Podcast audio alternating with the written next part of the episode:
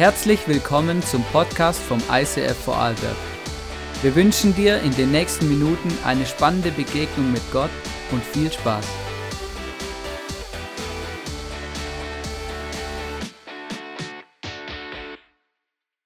So, einen wunderschönen guten Morgen. So gut.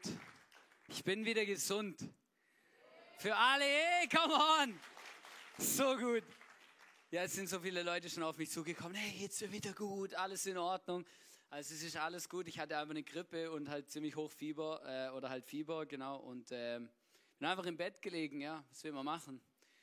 Es kommt vor, genau. Aber so im Nachhinein habe ich gedacht, eigentlich ist es mega gut, dass die Message, die ich für letzten Sonntag vorbereitet habe, dass sie heute kommt weil wir haben ja das 24-Stunden-Gebet gehabt und es war so powerful, wirklich. Ich bin immer noch richtig geflasht.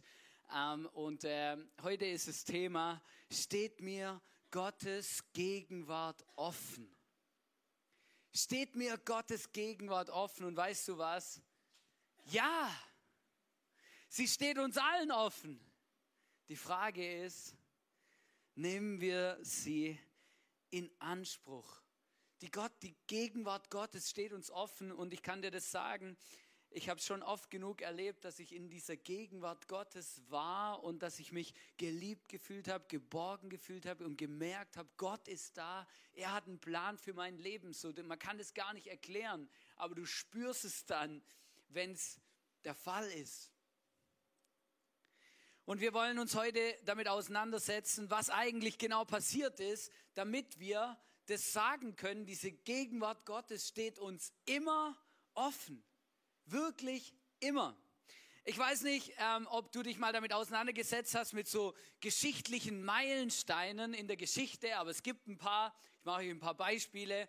Zum Beispiel, unsere Welt hat sich wirklich richtig krass verändert mit der Erfindung des Computers. Vielleicht ist dir das bewusst, vielleicht denkst du dir, vielleicht bist du noch gar nicht so alt, dann denkst du dir, ja, den gab es ja schon immer. also das ist leider nicht so, ja, den gab es noch nicht schon immer, ja. Und dann kam irgendwann das Internet. Ich weiß noch, wo mein Papa zu mir gesagt hat, boah, wir haben jetzt das Internet in der Arbeit und unser Chef hat gesagt, wir sollen es auch benutzen.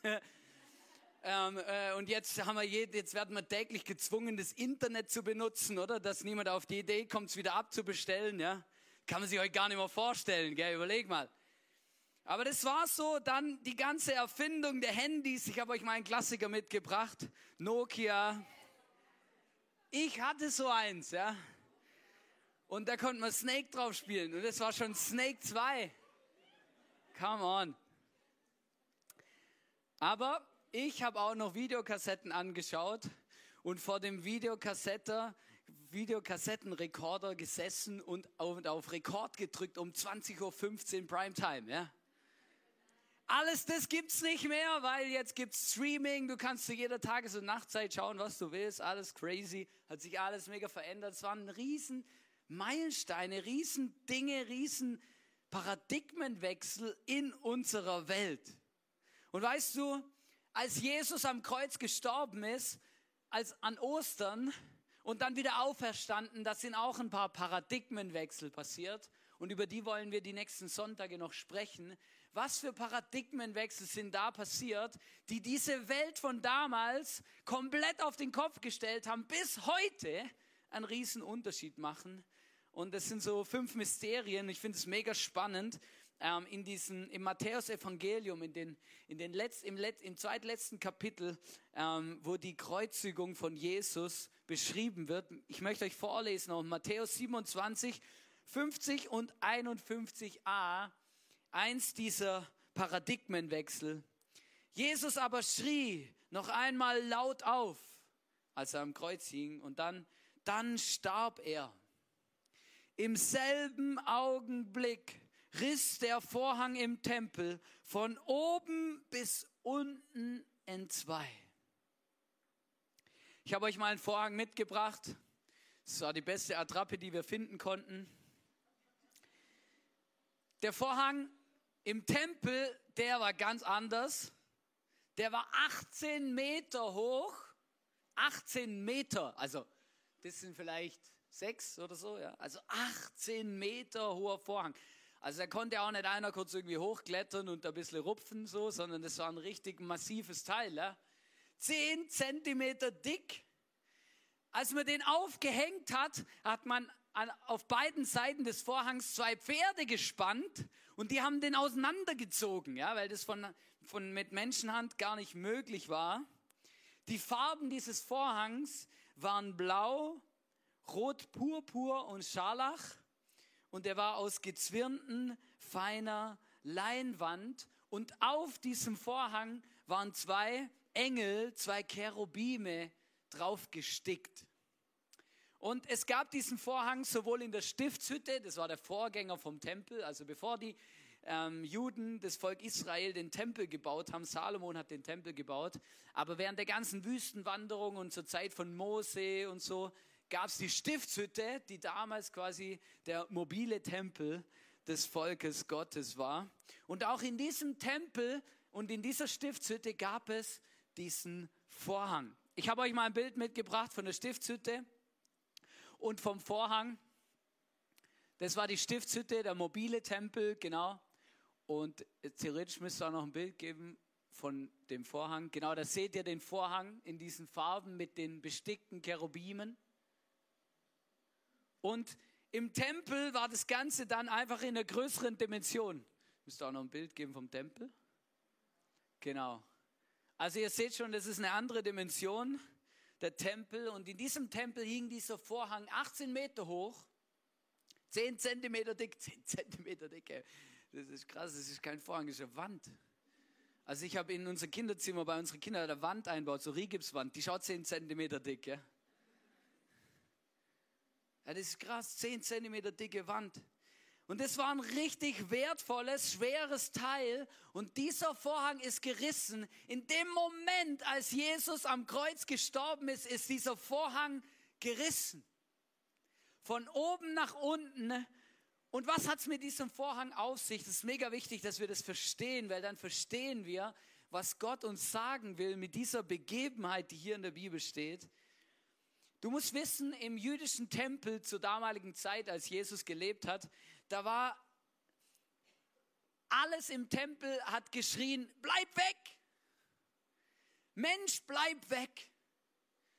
Da gab es so viele Regeln, du musst dir das vorstellen, Frauen und Heiden, also Nichtjuden, die durften nur in den Vorhof des Tempels. Sie durften gar nicht, die durften gar nicht weiter rein. Der Vorhof, das war da mit den Treppen. Die durften nur überhaupt nur dorthin. Und im Tempel oder auch in der Stiftshütte, da gab es zwei Haupträume, nämlich das, das Heilige und das Allerheiligste. Und in das Heilige durften nur Priester rein. Und Priester, das war ein bestimmtes Volk, ein bestimmter Stamm, nämlich der Stamm Levi, der stammt ab vom Abraham und dann Isaac, Jakob.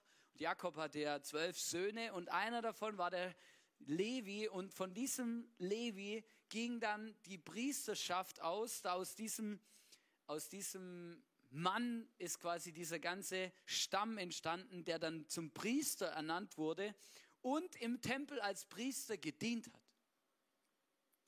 Und diese Priester, die sind dort in diesem Tempel gewesen, aber ganz ehrlich, die sind da auch nicht einfach reinspaziert zum bisschen chillen oder so, sondern die haben da wirklich nur ihre Amtshandlungen vollbracht. Die haben da das getan, was wichtig war, ihre Ziegen geopfert, ihre Turteltauben, ähm, Schafe ähm, und Rinder, eben diese Opfer dargebracht, dann diesen Ölleuchter angezündet, das Schaubrottisch bedient, eben ähm, den Räucheraltar bedient. Diese Dinge, die eben getan werden mussten, dafür sind sie in das Heilige. Und das Allerheiligste, das war hinter dem Vorhang, hinter diesem besonderen Vorhang war das Allerheiligste und es war wirklich besonders. Weil in dem Allerheiligsten stand die Bundeslade und in der Bundeslade waren die zehn Gebote, die Mose auf dem Berg Sinai empfangen hat, die Gott mit seinem Finger persönlich geschrieben hat in diese Steintafeln. Da war noch Manna drin in dieser Bundeslade. Das war das Brot, mit dem Gott das Volk Israel 40 Jahre lang versorgt hat. Es ist jeden Morgen vom Himmel geregnet und dann auf der Wiese gelegen und sie konnten es einsammeln. Gott hat sie versorgt. Und da war dieser, dieser Stab vom Aaron drin, der Mandelblüten, also der hat geblüht.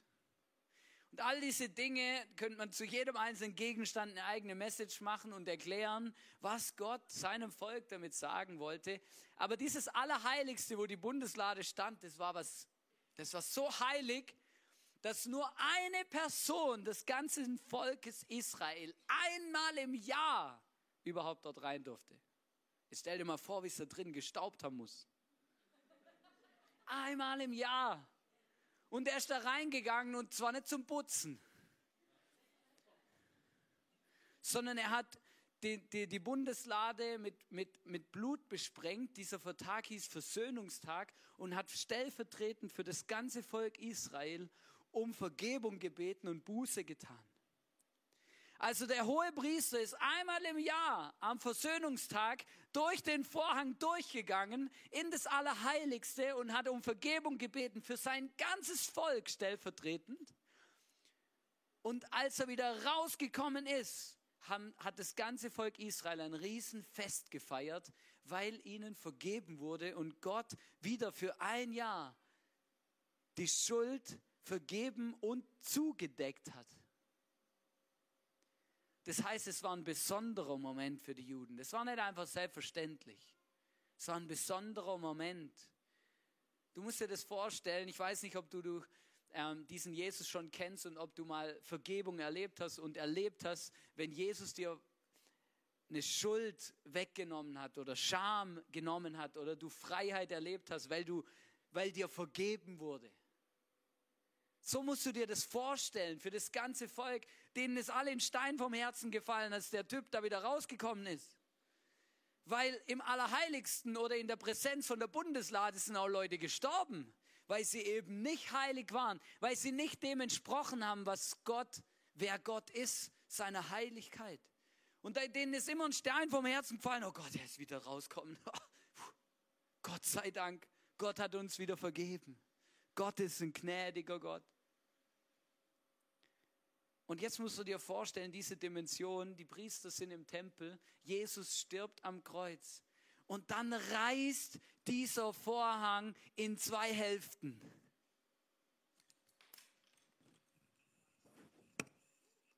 Und geht auf. Etwas vom Heiligsten überhaupt. Und die Leute sind da gestanden und sehen da durch und denken, oh mein Gott, oh mein Gott, jetzt passiert irgendwas mega Schlimmes. Der Vorhang ist offen, das Allerheiligste. Was ist passiert? Und wenn du dieses Bild verstehst, dann verstehst du, was Jesus gemacht hat am Kreuz. In dem Moment, wo er gestorben ist, hat er den Weg frei gemacht für jeden Menschen dieser Welt, durch den Vorhang zu gehen in seine Gegenwart in das Allerheiligste. Durch Jesus hat Gott sich dafür entschieden, sich nicht mehr hinter einem Vorhang zu verstecken, sondern rauszukommen und zu sagen, jeder ist herzlich willkommen, jeder kann direkt zu mir, ihr braucht keinen Priester mehr, ihr braucht keinen hohen Priester mehr, nichts mehr, ihr könnt direkt zu mir kommen, der Weg ist frei, es ist offen, alles ist parat. Jeder Mensch dieser Welt kann ab jetzt durch das Opfer von Jesus am Kreuz in meine Gegenwart kommen, direkt zu mir, zum Vaterherz Gottes. Hey, das ist so crazy. Und weißt du, ich habe das bewusst alles ein bisschen ausgeschmückt und versucht euch zu erklären, weil für die Juden ist da was, das war crazy, da ist richtig was abgegangen bei denen. Verstehst du, die haben das Zeichen verstanden. Für uns ist so ein bisschen, ja, okay, da ist halt der Vorhang ist zerrissen oder keine Ahnung wieso, aber aber schon allein das war ja ein Wunder, dass es überhaupt passiert ist. Wir lesen Hebräer 10, Vers 19 und 20 und 22. Deshalb, liebe Freunde, können wir jetzt zuversichtlich in das Allerheiligste des Himmels hineingehen. Denn das Blut von Jesus hat uns den Weg geöffnet. Das ist der neue, lebendige Weg durch den Vorhang, den Christus durch seinen Tod für uns eröffnet hat. Wir wollen mit aufrichtigem Herzen in die Gegenwart Gottes treten und ihm ganz und gar vertrauen. Denn unsere Herzen wurden mit dem Blut Christi besprengt, um unser Gewissen von Schuld zu reinigen. Und unsere Körper sind mit reinem Wasser gewaschen.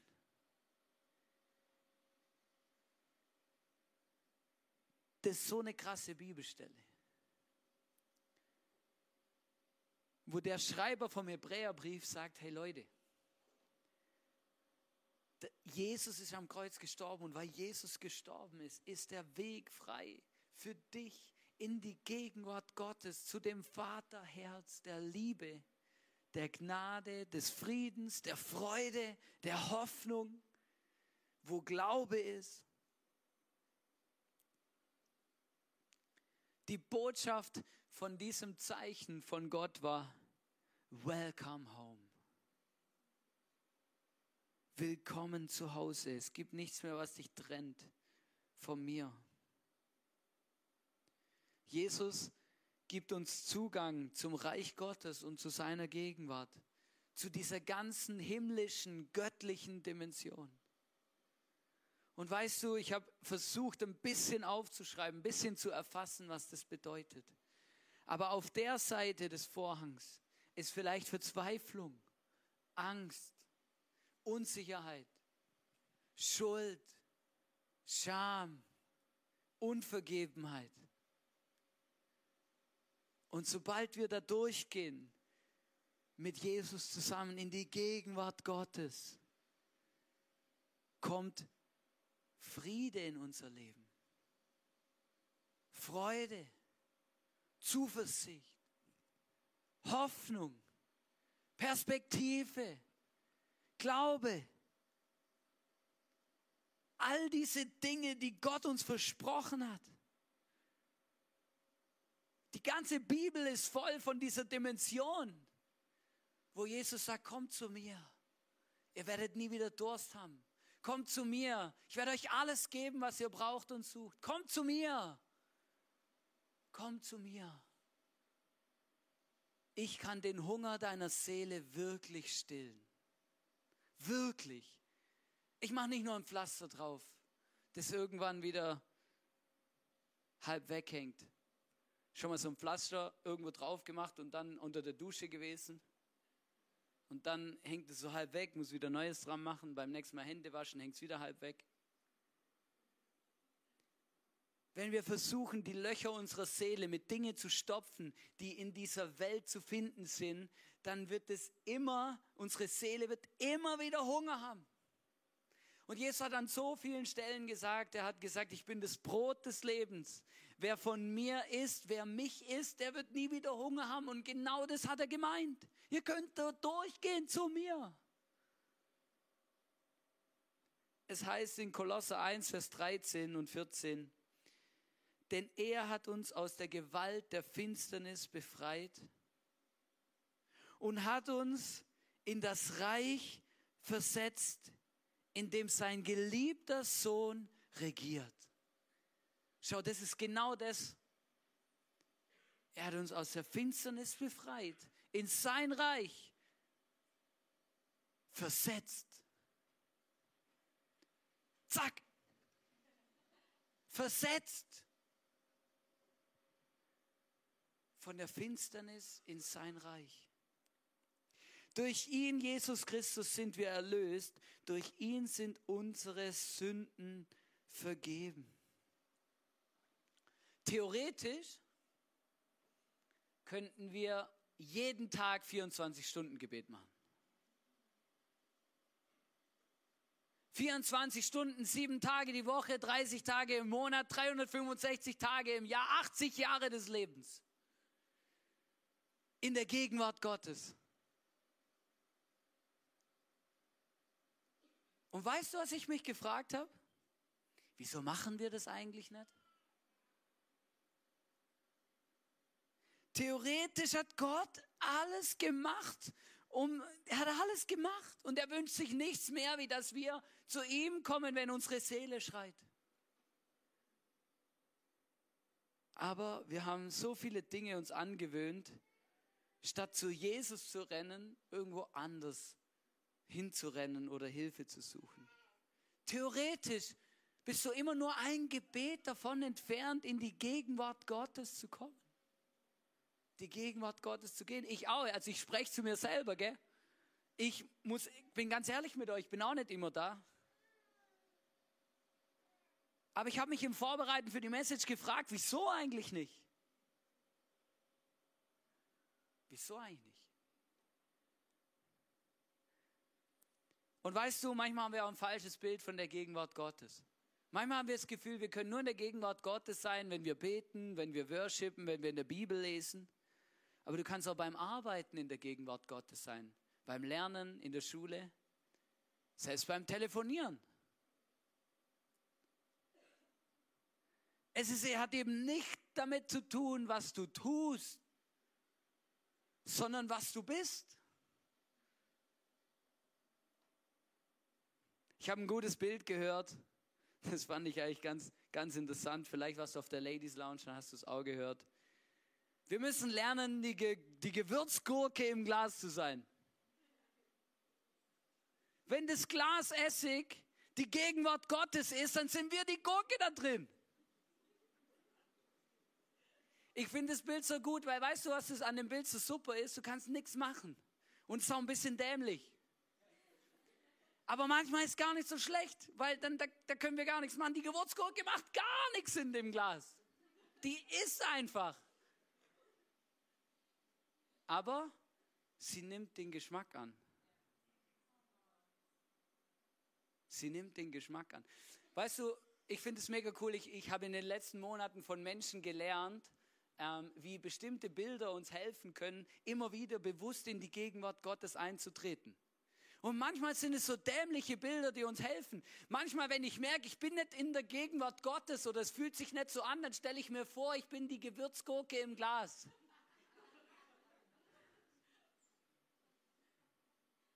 Na wirklich, dann sitze ich vielleicht am Schreibtisch oder so und mache mir Sorgen oder, oder merke, wie mich Sachen stressen und ich merke, hey, ich, ich bin sowas von gar nicht in der Dimension Gottes unterwegs und dann schiebe ich meinen Bürostuhl kurz zurück, mache drei Sekunden meine Augen zu und stelle mir vor, dass ich die Gewürzgurke im Glas bin.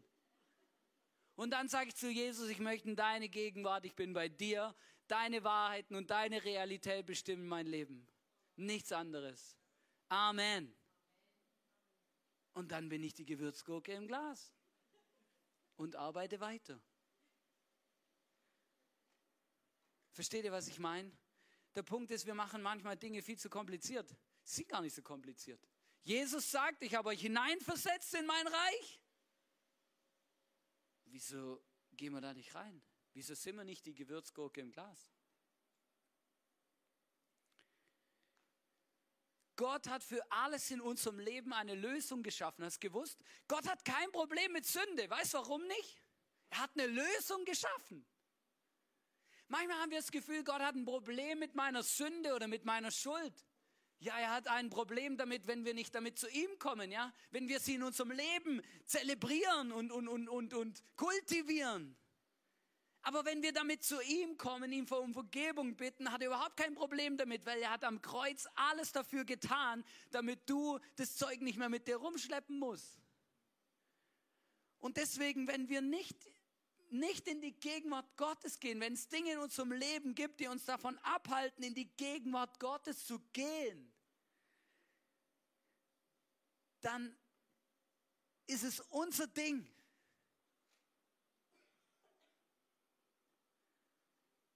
Wenn ich zu stolz bin, um Vergebung zu bitten, wenn ich zu stolz bin, vielleicht jemand anders um Vergebung zu bitten. Weißt du, es gibt schon Dinge in unserem Leben, die machen uns ein schlechtes Gewissen. Ich habe schon so viele Menschen getroffen und entdecke das immer wieder an meinem eigenen Leben, dass ich so viele Dinge so lange mit mir rumschleppe, weil ich einfach zu stolz bin, Leute um Vergebung zu bitten oder mich bei jemand zu entschuldigen oder Dinge in Ordnung zu bringen, die ich einfach verbockt habe.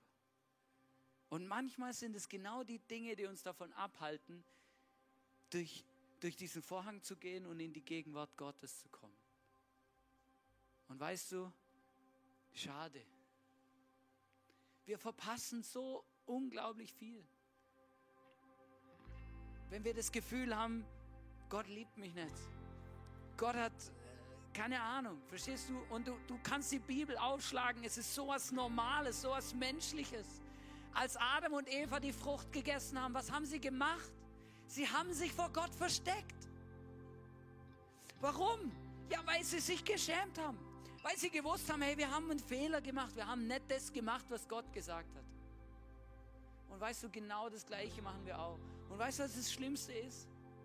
Wir stehen uns selber im Weg, in diese Gegenwart Gottes zu kommen, diese Perspektive in unserem Leben zu feiern, diese Gewürzgurke im Glas zu sein. Weil wir uns vor Gott verstecken, weil wir wegrennen, weil wir stolz sind, weil wir Dinge in unserem Leben einfach kultivieren und akzeptieren, statt sie rauszuwerfen, statt sie in Ordnung zu bringen, statt was damit zu tun. Und alles hat nur damit zu tun, wie sehr du willst. Wie sehr willst du in dieser Gegenwart sein? Das ist die entscheidende Frage heute Morgen.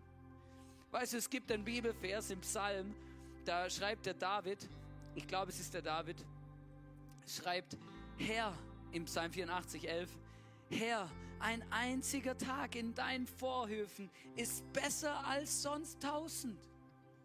Also er sagt, hey, nur ein einziger Tag in deiner Gegenwart ist besser als tausend andere Tage. Findest du das auch? Glaubst du das? Glaubst du das wirklich? Wenn du so deinen Alltag anschaust, kannst du das von Herzen sagen? Also wenn ich meinen Alltag anschaue, dann merke ich, nein. Wenn ich abends nach einem langen Tag nach Hause komme und dann die Option und die Wahl habe zwischen in der Gegenwart Gottes chillen oder vorm Fernseher zu chillen oder YouTube anzuschalten oder irgendwas zu machen. Weißt du, was ich dann merke in meinem eigenen Leben? Dann merke ich, dieser Wunsch, Herr, ein einziger Tag in deiner Gegenwart ist besser als tausend andere, der existiert gar nicht in meinem Herz. Weil wenn ich die Optionen habe, sie aber nicht nutze, weil ich mich für andere Dinge entscheide, dann, dann ist es nicht mein Herzensanliegen. Nicht mein Wunsch, in diese Gegenwart zu kommen. Und weißt du, was das Gute ist? Wir sitzen alle im gleichen Boot. Und wir können es nicht von uns rausmachen. Wir können es nicht selber produzieren. Manchmal helfen solche Sachen wie die Gewürzgurke im Glas. Mir hat das echt geholfen, das Bild. Ja, manchmal sitze ich daheim und dann stelle ich mir vor, wie ich die Gurke bin im Glas. Und das erinnert mich immer wieder daran, dass ich in dieser Gegenwart Gottes sein will. In diese Realität Gottes, in die ich gehöre, in, die ich, in dieses Reich, in das ich hineinversetzt worden bin. Aber was ist es in deinem Leben, was dich ablenkt? Womit versorgst du deine Seele? Ganz ehrlich. Ganz ehrlich. Wenn du müde bist, du traurig bist, wenn es dir nicht gut geht, wenn dir was fehlt, womit versorgst du deine Seele? Mit Gott? Mit seiner Liebe, seinem Frieden, seiner Herrlichkeit? Oder mit irgendwas anderem? Etwas zu essen, Fernsehen, Serie, Bierle, eine Ziggi, eine Ziggi rauchen. I don't know. Weißt du, all diese Dinge, die ich aufgezählt habe, sind nicht grundsätzlich schlecht. Aber sie können an die Stelle rücken, dass ich sie brauche, um mein, dass ich das Gefühl habe, ich brauche sie, um meine Seele zu versorgen, statt dass ich meine Seele, das Loch, das, das, das, die, die Bedürfnisse, die ich habe mir von Gott versorgen lassen. Das ist ein mega Schlüssel, Leute. Es ist ein mega Schlüssel, wenn man anfängt, ehrlich zu sein zu sich selber. Ist kein Problem, Gott hat kein Problem damit. Ich habe auch schon zu Gott gesagt, es tut mir leid, ich, ich habe jetzt keine Lust auf deine Gegenwart. Ich würde jetzt eigentlich lieber gern was anderes machen. Das und das und das habe ich viel mehr Lust drauf. Und weißt du, was ich mache? Ich bete. Ich bete dann immer. Sag, Jesus, komm du in mein Leben, schenk mir Hunger nach dir. Ich möchte mehr Hunger haben nach deiner Gegenwart. Amen. Amen. Im Psalm 105 heißt es, Vers 4, sucht den Herrn und seine Macht, sucht seine Gegenwart alle Zeit. Ich möchte dich heute ganz bewusst fragen, hey, was hält dich davon ab, in die Gegenwart Gottes zu kommen? Sie zu suchen. Was hält dich davon ab? Lustlosigkeit, Gefühlschaos, Ablenkung? Betäubst du deine Gedanken einfach, weil du es nicht mehr aushältst, wenn du darüber nachdenkst, über deine Sorgen, über deine Ängste? I don't know. Aber je öfters wir das machen und damit zu Gott kommen, desto schneller geht's. Aber wenn wir so einen Berg anhäufen, dann brauchst du manchmal eine krasse Hauruck-Aktion, zum den Berg beseitigen und wirklich in die Gegenwart Gottes zu kommen. Und ich habe zu Jesus gesagt, hey, ich, ich, bitte hilf mir, bitte hilf mir, dass mein Berg nie so groß wird, dass der Weg so weit sich anfühlt, dass ich ihn schon gar nicht mehr, das Gefühl habe, ich, ich kann ihn gar nicht mehr gehen. Weil so, ich habe das Gefühl, dass ganz vielen Menschen geht es genauso. Ja, weiß Hannes, wo fange ich da an? Du hast keine Ahnung. Ich habe Ängste, ich habe Panikattacken, ich mache mir Sorgen, ich, ich, äh, ich kenne mich hinten und vorne nicht aus, ich betäub meinen Körper mit allen möglichen Dingen. Einfach um mein Leben auszuhalten. Ganz ehrlich, ich suche ich such Erfüllung in Sexualität, in Spaß, in I don't know. Und diesen Hunger deiner Seele, den kann nur einer stillen und das ist Jesus. Und er hat am Kreuz alles dafür parat gemacht, um das zu tun. Wir haben heute das Abendmahl und du bist eingeladen, jetzt während dem Worship das Abendmahl zu nehmen und Jesus in dein Leben, in dein Herz einzuladen. Und vielleicht nutzt du die Möglichkeit, deinen Berg entweder zu beseitigen oder mindestens kleiner zu machen und einfach mal Jesus dein Herz auszuschütten. Und ihm zu sagen, ich suche deine Gegenwart. Komm in mein Leben. Ich möchte dich erleben. Schenk mir Hunger nach dir. Diesen Hunger nach einem Tag bei dir, der besser ist als tausend andere Tage. Was hindert dich, in die Gegenwart Gottes zu kommen? Von Gott her ist alles parat, der Weg ist parat, der rote Teppich liegt schon.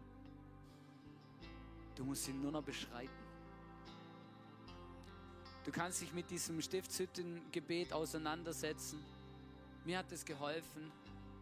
Da gibt es den Brandopferaltar und dann geht es so durch Waschbecken. Und jeder dieser Stationen steht für eine Station in deinem Leben, wo du Dinge in Ordnung bringen kannst. Brandopferaltar kannst du deine Sünden bekennen. Am Waschbecken kannst du deine Motivation und Gewohnheiten reflektieren.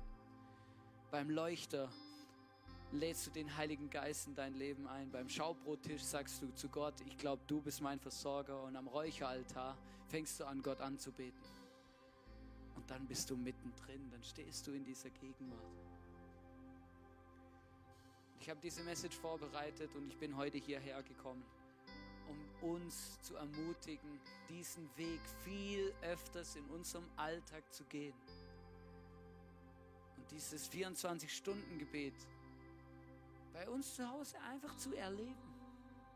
Bei der Arbeit sei die Gewürzgurke im Glas. Probier das mal aus. Es ist oft nur eine Perspektivwechsel, was den Unterschied macht. Ich möchte noch beten und dann seid ihr frei, das Abendmahl zu nehmen oder selber zu beten und einfach Gott die Dinge zu sagen, die euch hindern, in seine Gegenwart zu kommen. Jesus, danke, dass du am Kreuz alles gegeben hast. Danke, dass der Vorhang zerrissen ist und der Weg frei ist zu dir, zu deinem, zum Vater, zu deinem, zu deiner absoluten Liebe. Ich danke dir für deine Gegenwart und dass wir wirklich jede Minute unseres Lebens in deine Gegenwart eintreten können mit unserem ganzen Sein. Ich danke dir, dass du uns versetzt hast von der Finsternis in dein Reich. Und ich bitte dich, Jesus, zeig uns auf, Heiliger Geist, zeig uns auf, was zwischen mir und dir steht. Was mich hindert, in deine Gegenwart einzutreten. Was mich hindert, diesen Vorhang zu durchschreiten.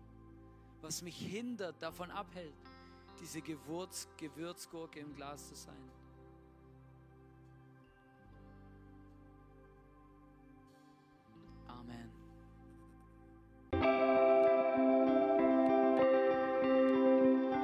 Wir hoffen, dass dir diese Predigt weitergeholfen hat.